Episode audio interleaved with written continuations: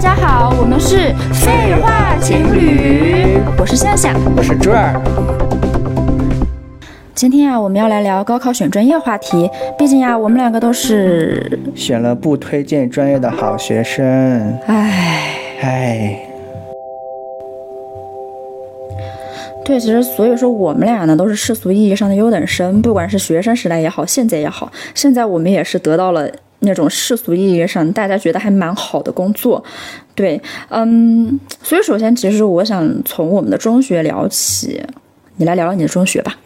嗯，好呀。我中学其实是非常普通的那种中学嘛，也就是大家经常所说的小镇做题家那种那。可不普通哟， 都是做题家了，然后呢？然后的话，就是当时高中的时候，我们就学习衡水模式嘛，就就包括这个操场跑步的时候，都要拿着一些纸条去背书，在食堂肯定要拿是吧？对，在食堂也要，哦而且说到食堂，我们那个时候吃饭，男女都是分楼层吃饭的，呃 男生在一楼，而女生是在二楼。哎呀，对，就是在这样的一个情景之下，我高考那年，然后高考的分数就是六百八十九分吧。太高了。嗯，这我一辈子都不敢想的分数。虽然我们还是在一个学校，好不说废话。那其实我在你说之前，我都还挺想说我是一个小镇做题家中学，但是我听完之后都不敢说了啊。那其实我是在一个外国语学校，但是我觉得在全国的外国语学校当中，我们应该算是很小镇做题家了。对，因为我们从初一开始就是将近十点才放学，就是这么一个地方。但是呢，我当时就是因为它的文科特别好，所以说我坚定了要去这个学校。嗯，然后我高考比较神奇，我没有高考，所以说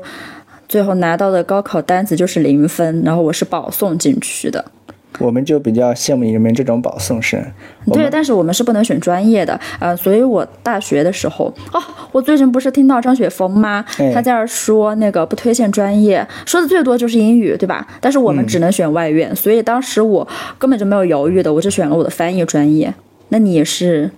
我当时是这个样子的。嗯嗯，说来话长哈。好，就是因为我高中学的是理科嘛，对，然后那么选专业的时候，其实也无非就是继续学习理科或者说是工科专业嘛。对啊，然后我又不太想，就是嗯，过多的去研究这些学术和理论问题。那些是哪些？物理、呃，对，就是物这理、种数学那种，对吧物理数学这种基础学科嘛。哦对所以我就去选了这个工科专业。对，工科专业的话，其实就包括像机械呀、电气呀、环境啊、化学呀、对，这些专业。然后这里面其实比较好的话，也就是这个机械专业嘛就，所以说还是跟我们学校这个专业的排名是最高的有关系，是吧？哎，也有关系。因为我们学校的话，其实呃，机械这个专业是在全国是排名第一的。哦耶，嗯对，然后外院的话，我记得当时我那个外院还是第九，然后现在翻译好像经常都是前三，我也不知道，反正学校进步了，但是我没有。 对，对，当时选专业的时候，其实我并没有去考虑太多，啊、因为就是我高考分数也摆在那边嘛，对啊，就是说除了这个呃清北复交不能选以外，其他就是可以随便选，啊、包括其他学校专业也基本上就随便选的，对，呃，所以就是觉得也无所谓，觉对对得工对科专业都差不多。啊，只只要学这种，比如说机械大类啊，或电气大类，可能后面找工作的情况都差不多。嗯，那那那你当时为什么没有选 CS 呢？说到这个的话，嗯我说出这个原因来，你们不要笑我。哦就是我当时不知道有计算机这个东西，哦，就是你没把它当回事，但是我记得你不是以前还是一直在打游戏吗？这就是问题所在。我其实从我这个初一的时候就在打游戏，啊包括我高考前的那一个周的周末，我都还在打游戏。哦哟，对，我在暗示自己，如果这把我赢了，我高考一定会考得非常的好。那你赢了吗？呃，具体结果是忘记了，反正考的还是不 错的。对，然后后来就是选专业的时候，确实是这个个人视野哈，就是不够开阔。我真的就是不知道有计算机的专业。哦当时明明一台电脑摆在我的面前，这些程序啊啥的都摆但是在你我的并没面有前。想到有这个东西。对，我并不觉得它是一个产品，它是一个专业，对当时就没有想到这一些。但是你有没有觉得它还是跟就是一直以来我们都被灌输的一种思想，就是电脑就是玩儿的，对对对，这个对是有很大关系的。对，所以说你根本就不会觉得它是一个非常正式的东西，对吧？对，再加上呃，因为我的成长环境嘛，就是这种这比较比较、嗯比较那普种，通嘛，它就是属于那种你在中国地图上随便丢一个硬币，哦砸到那个地方，可能就是我的一个出生地点，就是这么普通的一些地方嘛。那所以当时就是你们周围肯定也有一些机械方面的就是公司啊，然后对，因为我对是我老家那边嘛，就是这个机械专业其实非常非常的多，因为我们那边是一个制造业的一个大省，哎对，啊所以到对处都是我就这种。想到这个，而且当时还赶上了2008年的四万亿的刺激政策，导致那个时候整个基建啊、制造业非常的繁荣。对那个时候，说实话，机械专业你学了这个自动化，或者说是学了这个呃数值分析啊，这个模拟分析这些的，你出去找工作其实并不比计算机的那对啊个对啊，工资要低。但没有想到这么快它就发展了，对，那个时候，你像阿里巴巴在我们学校招人都不一定可以招得到。对就是他们不一定都愿意去那边。对啊对啊但是等到对啊我们毕业的时候，大家都是挤已破经头去的不，这对已经对，去挤不了破了头的去那边了。对对对，所以我我当时跟你还有一点不一样，就是我不是刚提了吗？我是保送嘛，保送的话就是我们只能是外语类保送，所所以说只能选外语类专业，但其实。当时我是那个样子想的，因为我们那个学校不是明确的告诉我们是可以修二专的嘛，哎，对，所以当时我打的算盘其实是我为了迎合我爸妈妈打的算盘，然后这些东西我们一会儿还要聊。嗯，迎合他们打的算盘就是我呃主专业我就修这个翻译，呃，然后二专业我就去学一个经济经管院的专业。对我是这么想的。其实我跟你，嗯，有一些相同，但是我有这个想法还是出现在我上大学之后，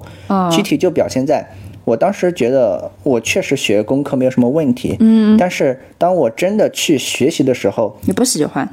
不喜欢，而且确实我发现能力已经跟不上了。说出来大但家是你绩点还是很高呀。对，说出来大家可能不信哈、就是我高考的数学，基本上每次考试都是满分的，哈哈，我基本上没有考到一百四以下。谢谢你。对，高考高考是我唯一一次数学只考了一百四十分的那一次。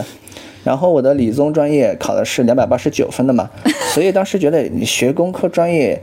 可没能问题没什么难度。但等到我真的进入大学之后，我就发现这个情况不是这样的，就是大学的内容和你高中的内容，完全不一样。对就是这个小学生和成人之间的这种对对对差异。对，有时候并不是说你理科好就一定在大学时候你学理科学工科还是能学得好。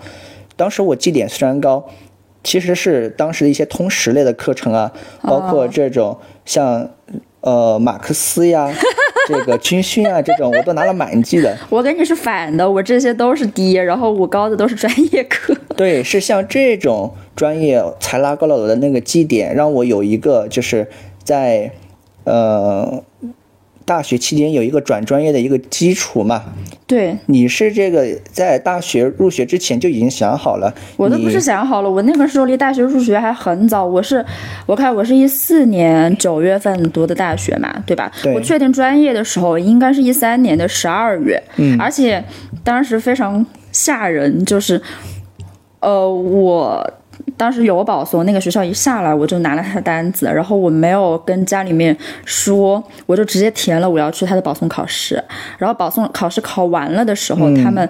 呃，老师就说你们如果上了的话，你去填一个你大概想学的专业。然后我一下就选了翻译，根本就没有任何犹豫。然后后来我被录取了之后，他的那个什么合同吗？应该算是合同或者协议书一类的对对下来，对嗯我也是直接就填了，甚至都没有给家里面说。但是他们大概是知道我要去学这么一个专业的，嗯，对。哎，所以我刚刚就注意到嘛，你不是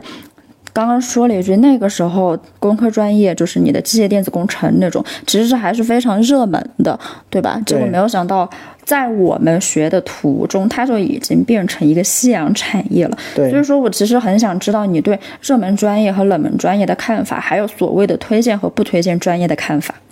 嗯，其实我这边还是有很多想聊的。其实我想分享的第一个观点是啥？就是我们在高考选志愿的时候，很多情况下我们是没得选。嗯，就是当我们填了这个高考志愿的时候，很多情况下我们会被调剂出去。啊，是的，是的，对，就是选到一个心仪的专业还是比较难的，尤其是对于这个呃分数可能比较居中，对同同时想保好学校又想学好专业，或者说想为了这个专业牺牲一点学校这种情况下，嗯这种情况的话，他不一定可以选择到一个自己满意的专业。对然，后另外一个就是想谈一谈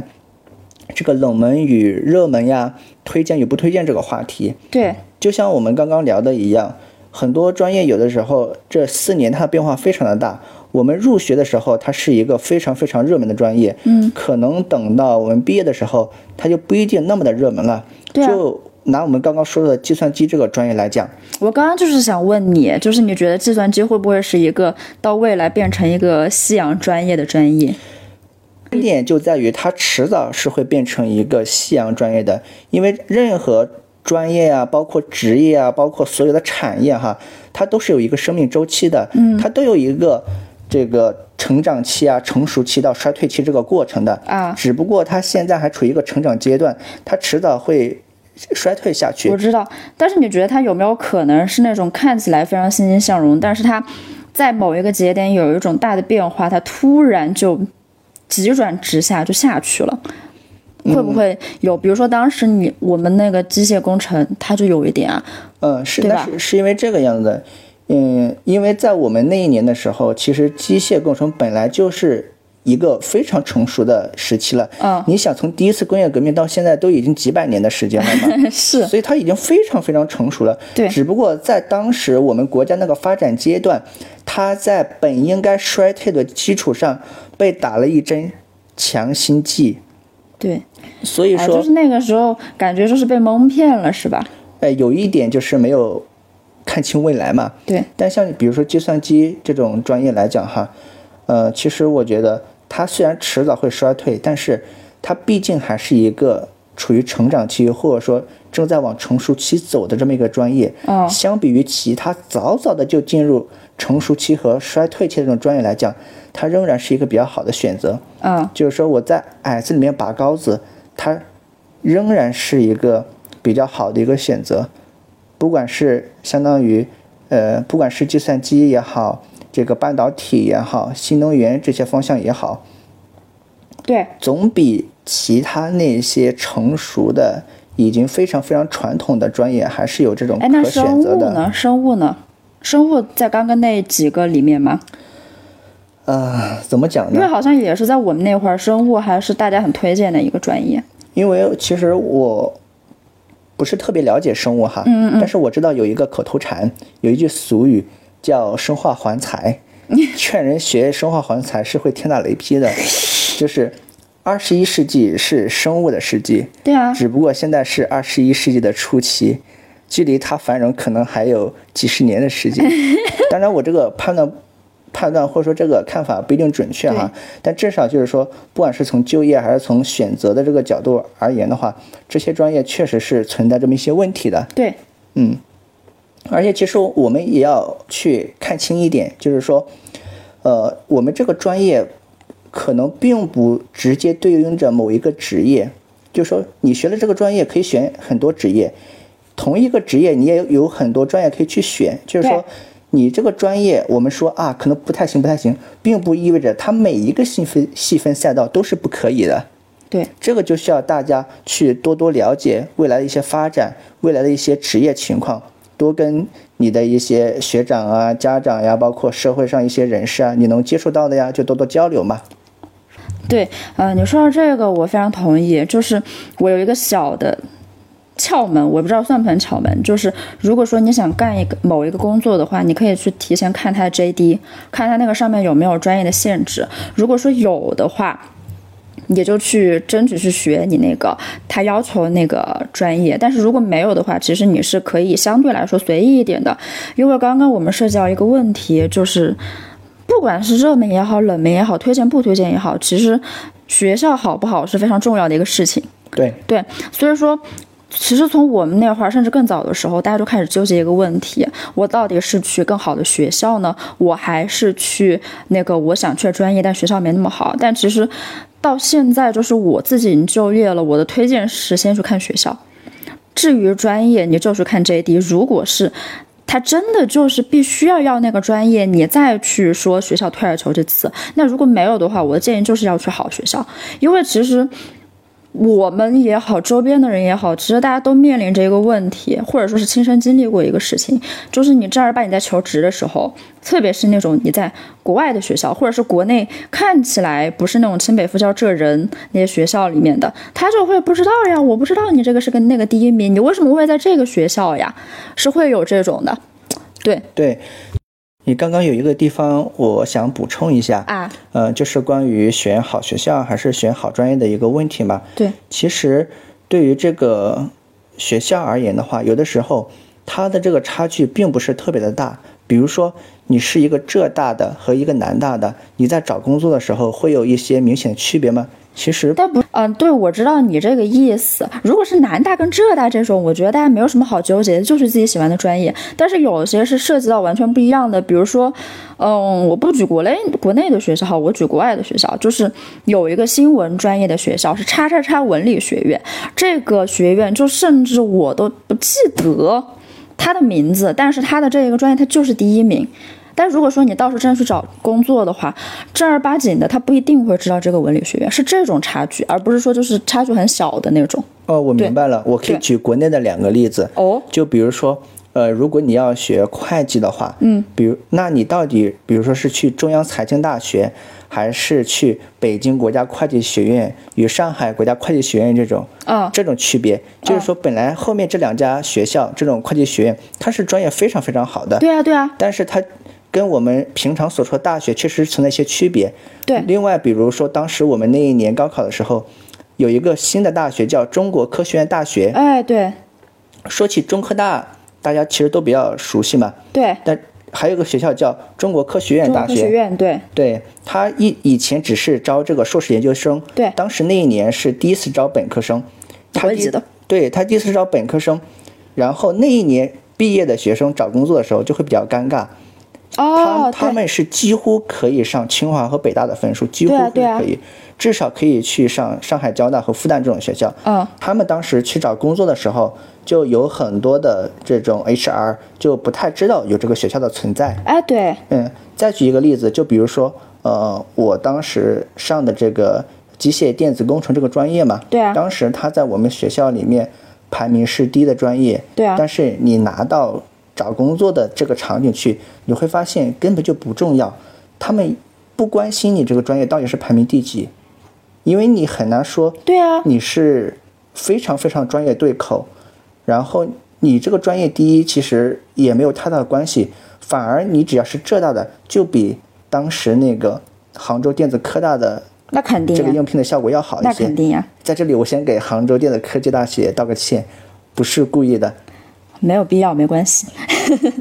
因为就是大家也都知道，对，嗯我觉得是这个样子，而且我的感受是非常明显的。像你知道，在我们那会儿嘛，就是一二一三年那会儿，其实浙大它就是一个理工科学校，在大家的脑子里面它就是这一个。然后近年来它的外院才是越来越好了嘛，但所以说。一般我出来的时候，我的第一想法就是因为我很自卑，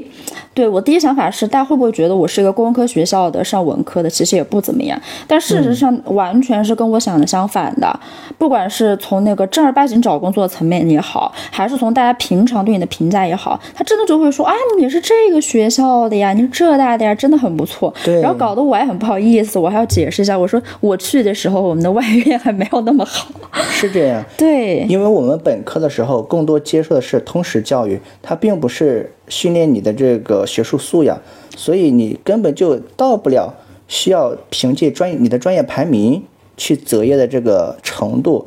这里的话还想再补充一点，就是关于专业的话，其实专业和专业之间的差距没有特别的大。那可能是对于我们学习能力比较强的人来说，呃，我的意思是 ，就他的对壁垒。，比如说对于商科类和人文类的专业而言，他们出去找工作的时候，因为本身他们的就业面就会窄一些，嗯，然后这个时候，你比如说你学个人力资源管理，你学个市场营销，你学个工商管理，差不多到最后你找的工作差不多的，差不多对。但是如果是工科专业的话，这方面分化会比较明显一些对，但也不是非常绝对。比如说，你学机械的可以去华为，你学电器的可以去华为，你学计算机的也可以去华为对。啊、其实没有特别特别的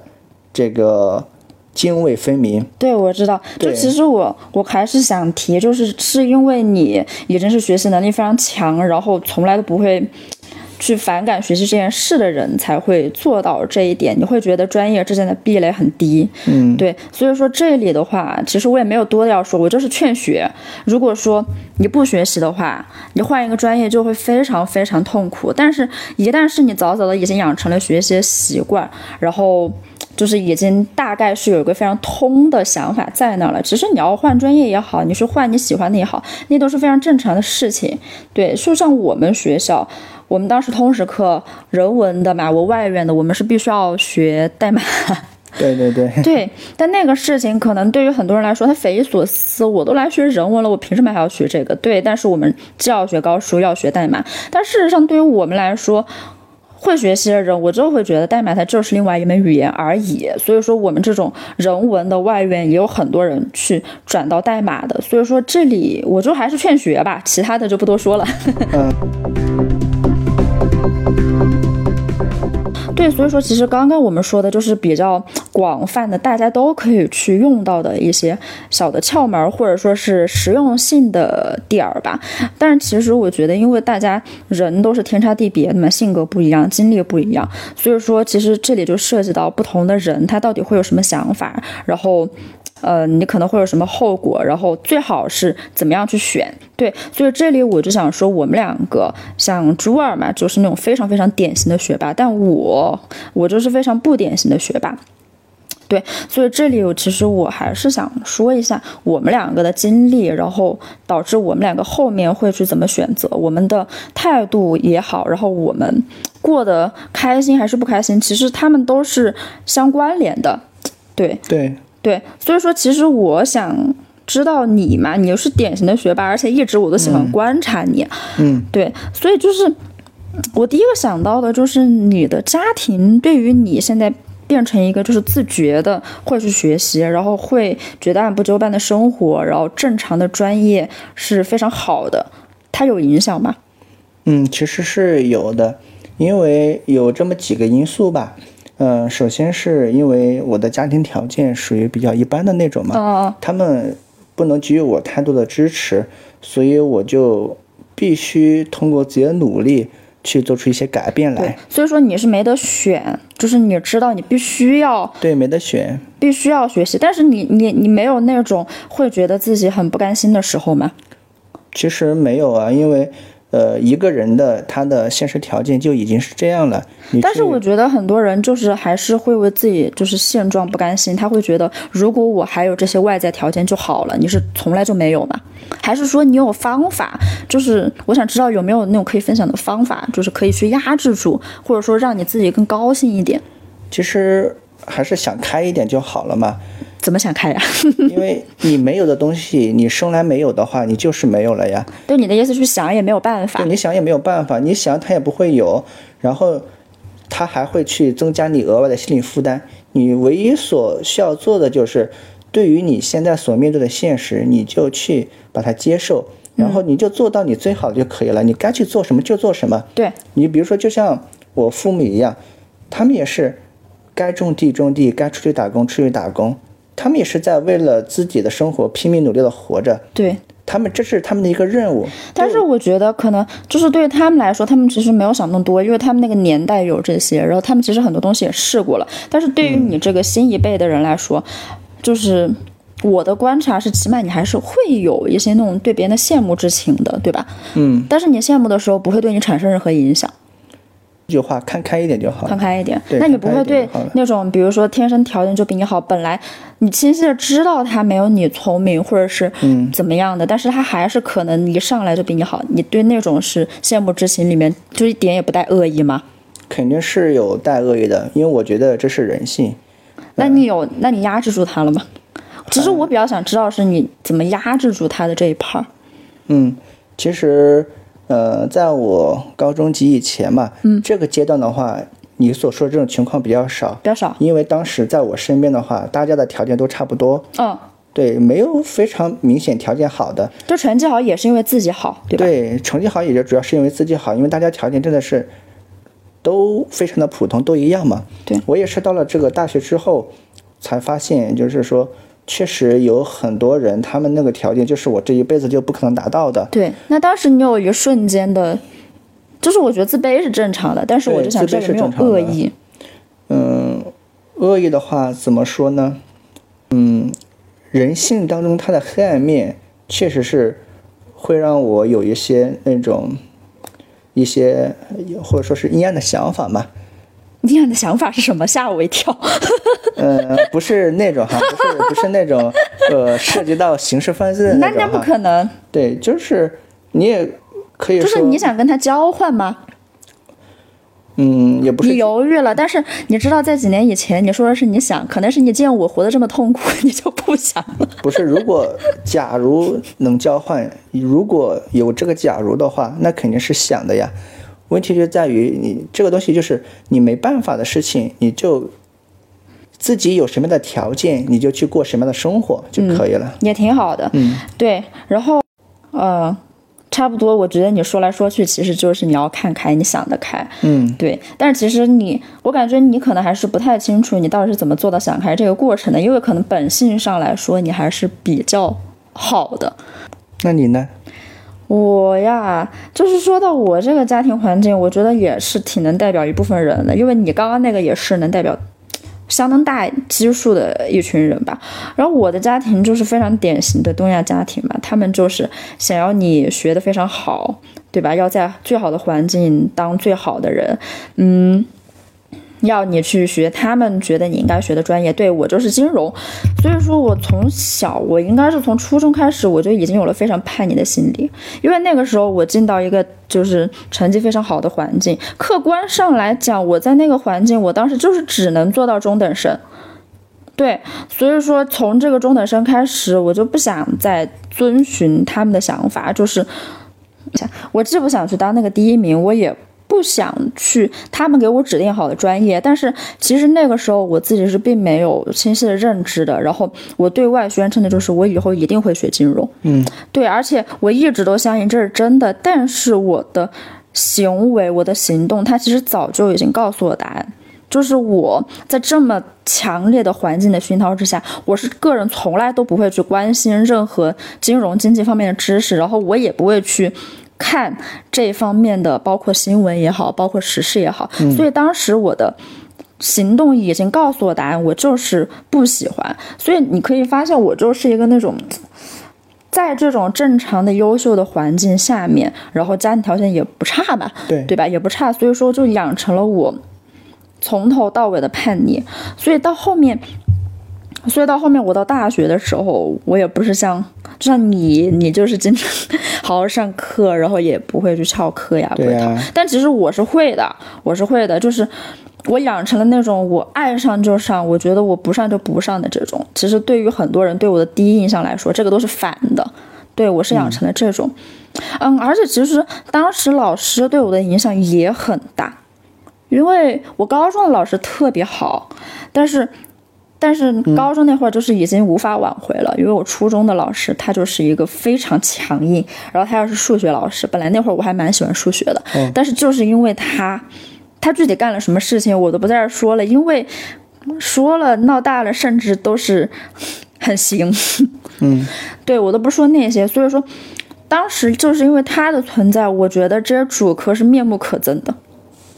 但是、嗯，对，但是我心里面会觉得，可能我还是得学下去。不对，我那个时候就是觉得我学这些有什么用？就是因为它对我的影响，导致了我开始思考，我现在学这些有什么价值，以后有什么用？它对于我的个人塑造有什么用？当我开始想这些问题的时候，我就很难正儿八经的一心一意的学下去。我明白了。其实我跟你有一个不同的地方，就是我还没有到去思考这些东西有什么用，对呃，这种阶段嘛。对其实我本质上是觉得这些东西可能并没有什么用，但对于当时的我而言， 它就是有用的，对吧？它一步一个脚印。它它对于当时的我而言，它只是我的一项任务而已。对，就跟我爸妈需要出去工作，那么我就要去学习，然后去考大学，然后后面再出来工作，这就是我的一个任务，我需要去做这些。对，这也相当于是我在用我学习这个方式来去给自己挣口饭吃。对，就你不能活着之后活人活着不能只喘气儿嘛，对，这是你的任务，就像你的家长在工作一样。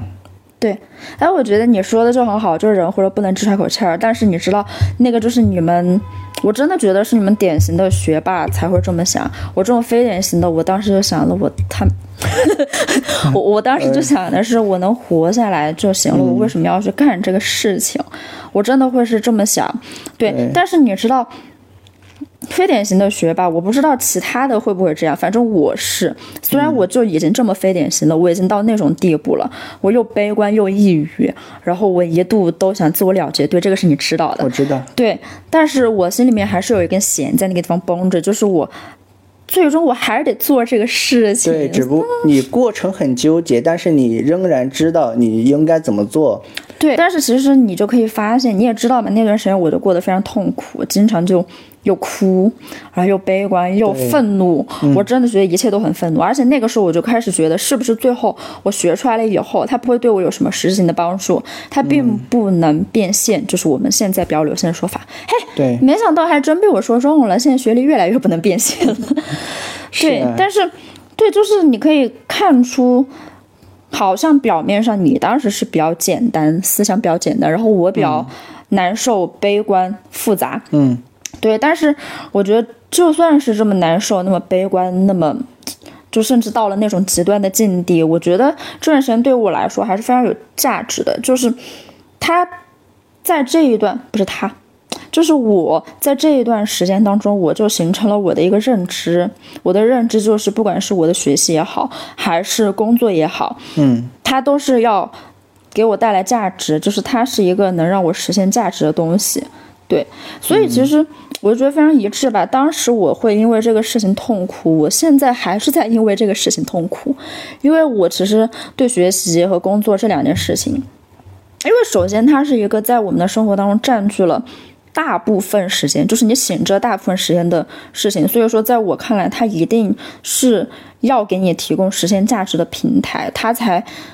有这个进行下去的必要。虽然我知道嗯这个是我的理想，我必须要做下去，对，但是就是因为我知道这个现实，它才让我更加痛苦。嗯，对，其实我对学习和工作的看法就你是不一样的，我知道。对，是不一样的。我没有赋予它很多的价值，嗯、可能是比如说，呃，你的一些基础条件已经在这个层次了，然后你才有这种更多的时间和精力去思考这些问题。而对我的话，其实我还处于这种思考自己如何更好的生吃活饱下，饭，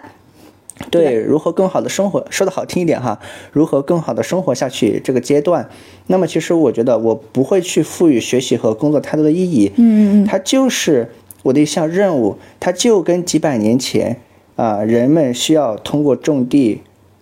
收粮食，然后嗯喂饱自己一样。现在你是通过工作赚到钱去买粮食一样的，它只不过就是你能活在这个世上，能与别人去交换价值的嗯这么一个工具而已。你说是个非常典型的经济学人。嗯，然后至于工作上的意义的话，我觉得这是一个附属品吧。如果你能找到的话，那非常的好。嗯，如果找不到的话，你就把它当做一个谋生的手段就可以了。对，但是你有时候我还是回到那个问题，就是你如果只把它当做一个谋生的手段，那它一天要占用你八个小时，那是我占用八个小时，对于你来说甚至是更久的时间。嗯对就是你真的不会觉得有很不甘心的时候嘛？嗯，就是会有或者一会有瞬间，会有。你对包括，因为我这个工作你也知道了嘛，就是对，呃，很多时候我们可能是九九六的工作状态对呀、啊甚至是这个零零七的工作状态。嗯、怎么说呢？嗯，只是我更必须去花费这些时间对去做价值的交换。嗯，嗯，我没得办法，就跟我，呃，还是举个例子哈，就跟你种地的时候，你必须一整天的时间都在地里去刨土、刨土、刨土，重复对一万次对，就是这个过程而已。那你看到我的时候，你会觉得我事儿多吗？不会啊，其实我觉得你这个样子反而挺好的，就是说，我觉得人还是需要有他自己的思想，这个思想可以体现在就是你想在工作当中寻求价值，嗯也可以体现在你认为工作没有价值，你是在其他方面寻找你自己对生对命的对价对值对都可以。对。啊，只不过我比较特殊，可能我觉得其他方面我也没什么价值。 那你觉得，嗯，插播一句那个题外无关话，嗯，那你觉得跟我在一起有价值吗？有啊，哈， 我就知道你要这么说。好了，我们回来。对，所以说，其实说这个 part，我并不是只是为了让大家看到我们两个的不同，就是我是想让大家看到我们两个就是代表着两种群体的人，但其实对。对他会觉得我这样是挺好的，但其实与此同时，我也真的觉得像那个朱儿这样也挺好的。就是从你生活的开心这个 part 来说，它真的就是一个非常好的事情。不要想这么多，但是你想这么多那也没关系。所以从这儿可以延伸出一个嘛，因为刚刚你有提到过，我是在有一定的条件之下，我开始思考我个人价值问题。对，所以在这里我也要提到，确实是。嗯，我有一定的 privilege 在，而且我是清晰的认知到它的。那就是因为我首先不仅是说家里面并没有没有什么需要我帮助的弟弟，更不用说我的母亲、父亲，他们更不需要我帮助，对甚至是他们反过来帮助我，然后愿意给我提供大量的资源，是是这的样一种情况。但是，嗯，我知道有 privilege，但是我觉得就是有这种 privilege 的人也。就是也是有一定基数在的，对所以说我觉得对于这一类人来说，我的推荐就非常简单粗暴，你们就是去学自己喜欢的东西。你觉得呢？就是你一开始有没有觉得，其实有 privilege 的人，他们也可以去，就是也应该去选择那种有用的。嗯，其实我并不是这么觉得，因为，嗯，我觉得就是对于有这些资源和条件的人哈，你都已经有资源和条件了，你说你去做一些事情、学一些专业的目的是什么呢？还是就是为了你自己喜欢就可以了。我觉得除了继承家业的人吧，因为他们确实有需要有一些那个专业素养，对但是那个不在，他们都不会来听这种东西，对吧？ 而且可能他们说不定也非常喜欢这个商科，上课一些东西啊，或者说家里推荐的一些东西啊。对，如果是家里非要逼他学这个的话，那么其实他也有一些比较大的自主权嘛。啊，我突然一瞬间觉得那个那种有家业继承的家里面多生几个是 是 OK 的。是挺好的。对对，好说远了哈，说远了。就是为什么我一定要这么推荐？因为我做过自己不喜欢的事情，我是非常痛苦的。具体就表现在当时我去学那个经管学院的课的时候，我的天呐，当时你知道夸张到什么地步？夸张到我当时有一节那个。课，然后那节课的老师他是不会因为你只是一个修双专业的人而对你有所赦免的。对于他来说，不管你也好还是那些人也好，你们都需要做一样的事情。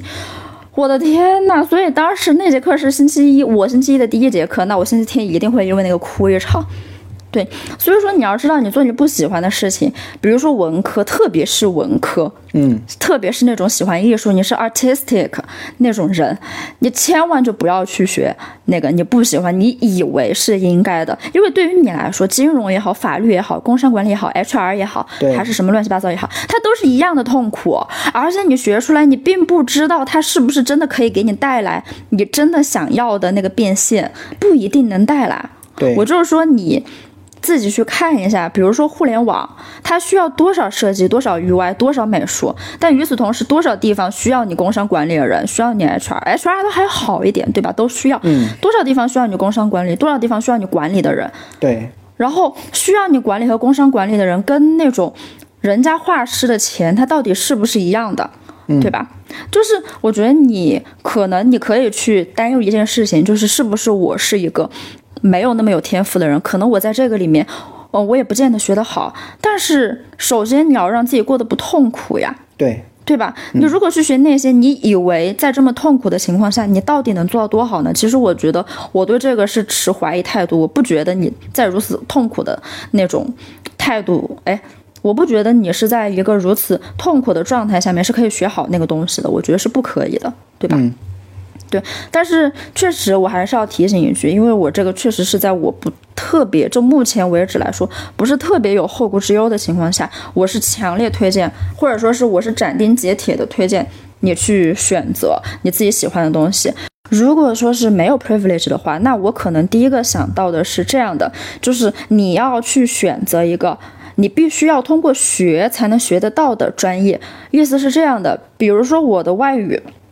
我的翻译就是，特别是笔译，其实我们是可以通过读大量的文献，读那些老师的著作，我们是可以学得会的。嗯，对，所以说你要去想，如果说你在没有 privilege 的情况下，你又有了一个去到比较好的大学的学习的机会，你真的要去选择一个别人其实光看书就可以学到东西的这个专业嘛，其实我是不建议的，最好还是去学，就真的二八经，它就是有壁垒的，它不是说你通过去读东西就没有学校那些资源，你就能学好的专业，就是这是我唯一能想到的一点。那嗯朱尔，你我觉得你是一条非常典型的道路，就是你对不太有 privilege，然后选了又选了不推荐的专业，但是你走了一条。我觉得目前为止来说是蛮好的道路，嗯我想听一下你的这条道路，就是给大家讲一下吧。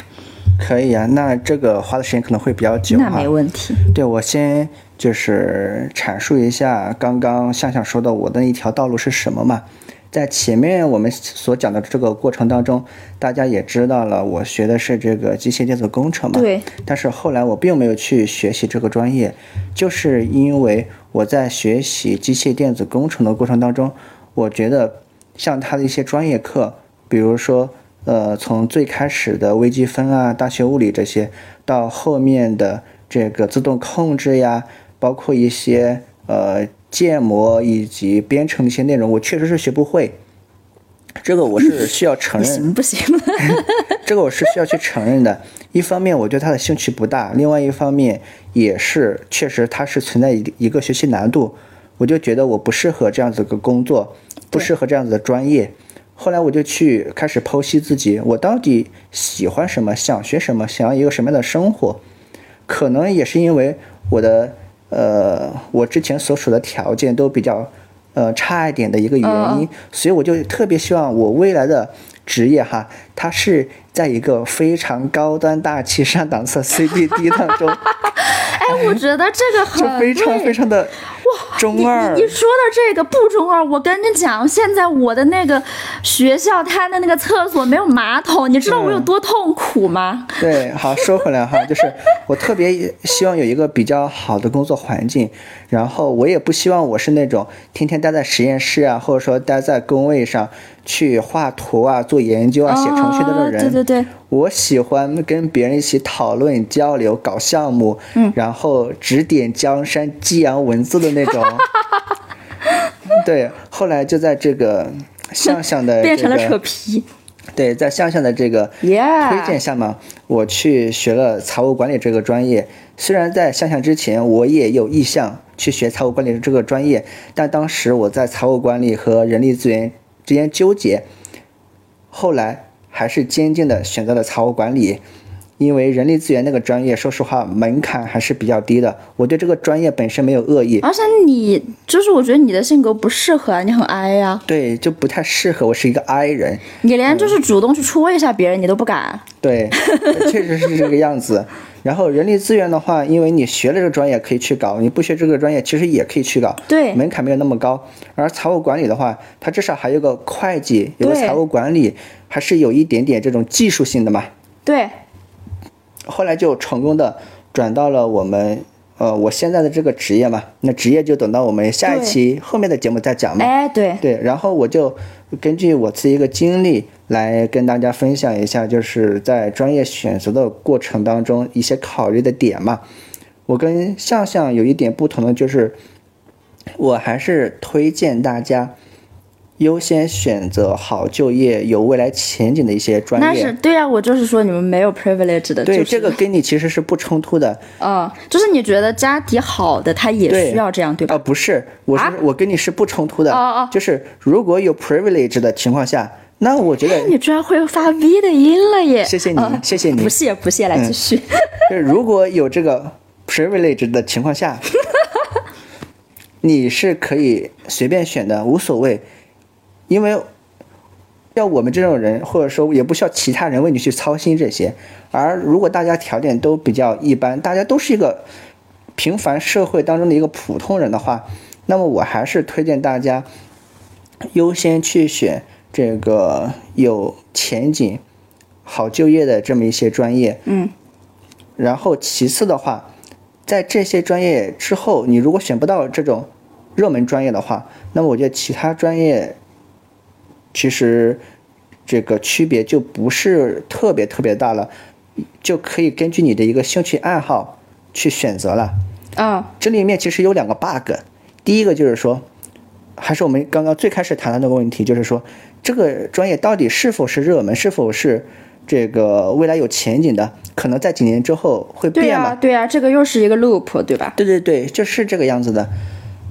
呃，总的来说，有一些专业是你现在来看，四五年后也依然没有前景的，这种你可能就先放一放，那先你就是说我的专业呗，先不着急选了，对 吧那？就是我的专业呗至。少你现在还是有前景的话，你可以是说略微的往前预测一点点，那还是可以选择，嗯嗯，对吧？对，然后后面的话就是关于喜欢不喜欢，就第二个 bug 喜欢不喜欢这个问题。其实举两个例子哈，你是喜欢机械还是电器？你是喜欢生物还是化学？说白了，这个东西你很难去这个你很界难去定，界定，对。对你很难去分析不的。过我觉得可能我是站在那个文科生的角度来说，对嗯因为我们跟艺术总是相连的，对吧？因为你喜欢不喜欢与以及这个专业难不难的这个情况下，是你在这个阶段可能判断不出来的，很可能是你在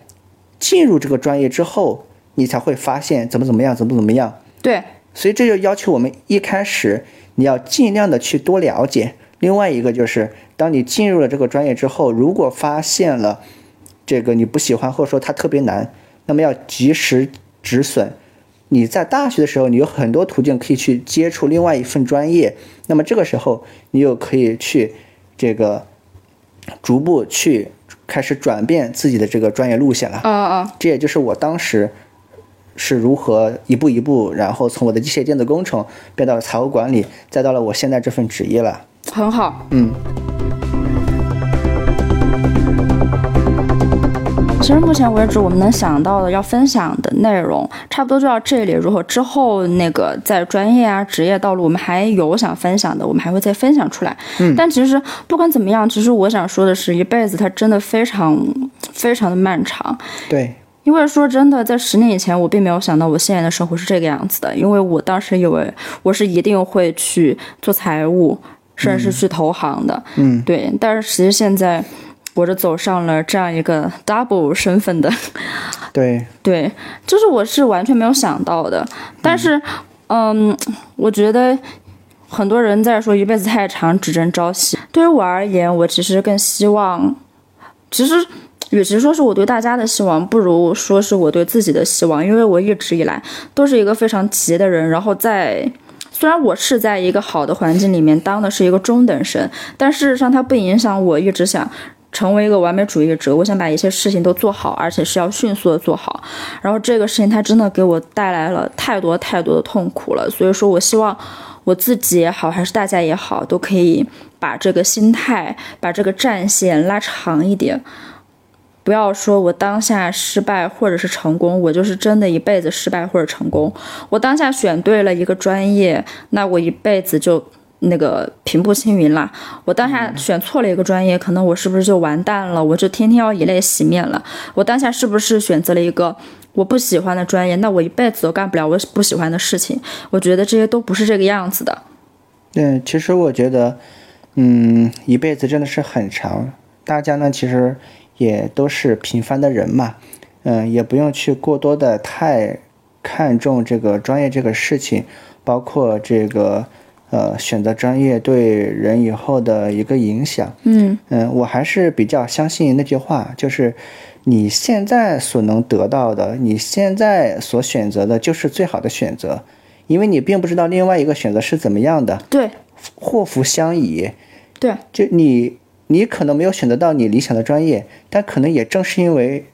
这个事件，让你以后可能规避了一些什么东西，对或者说让你去得到了一些新的什么东西。对，它就是你全恩之后想到的。对，其实我觉得我们现在所拥有的选择就是你最好的选择了。对，嗯，其实还是那句老话，也不能说是老话，就是我在到处都会说的一句话。如果说你真的对现状已经不满意到了一定的地步的话，一定要做出行动来去改变，因为自己才是自己人生的第一负责人。对，另外，我还要说一句，现在因为大家都很绝望，其实我是最了解这种绝望，因为我自己也非常非常痛苦。